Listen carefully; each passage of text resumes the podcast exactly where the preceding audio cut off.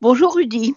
Hier, le président Biden, un vieil homme blanc qui pourrait être le symbole du patriarcat tant dénoncé par les nouvelles féministes, est passé à l'attaque pour défendre un droit fondamental, le droit des femmes à avorter, à décider si elles veulent avoir un enfant ou pas. Aux États-Unis, en 2021, la bataille pour garder ce droit bien verrouillé dans la Constitution américaine se déroule au Sud, dans le grand État des cow-boys et du pétrole, le Texas. Depuis plusieurs années, des médecins qui pratiquaient des avortements ont été tués. Les dernières cliniques brûlées. De fait, les femmes au Texas ne pouvaient plus se faire avorter normalement. Elles devaient déjà aller dans d'autres États ou choisir la clandestinité.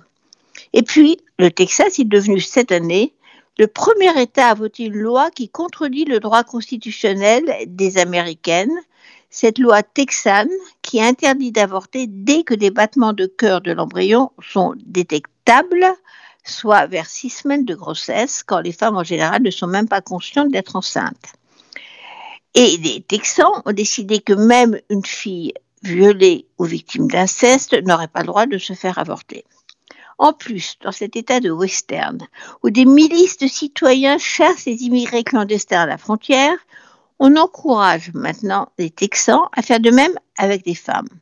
Leur loi incite les habitants à faire régner l'ordre en dénonçant et portant plainte contre les organisations ou les personnes qui aideraient les femmes à avorter. On revient au temps des chasseurs de primes puisque les délateurs toucheront 10 000 dollars. D'autres États sudistes regardent avec intérêt l'offensive texane, espérant qu'elle va réussir à faire tomber ce droit protégé par la Cour suprême, depuis un fameux arrêt Roe versus Wade qui a légalisé l'avortement dans tout le pays en 1973. Hier, lundi 18 octobre, Joe Biden a formellement demandé à la Cour suprême des États-Unis de bloquer la loi texane, le temps d'examiner si elle est anticonstitutionnelle. On se souvient que juste avant de quitter la Maison Blanche, Donald Trump avait nommé à toute vitesse trois juges très conservateur à la Cour suprême. Du coup, il a installé une majorité de six juges conservateurs contre trois juges libéraux ou progressistes. Une future majorité, s'est dit Trump, pour supprimer le droit à l'avortement, empêcher de limiter les armes à feu et autres causes de la droite américaine.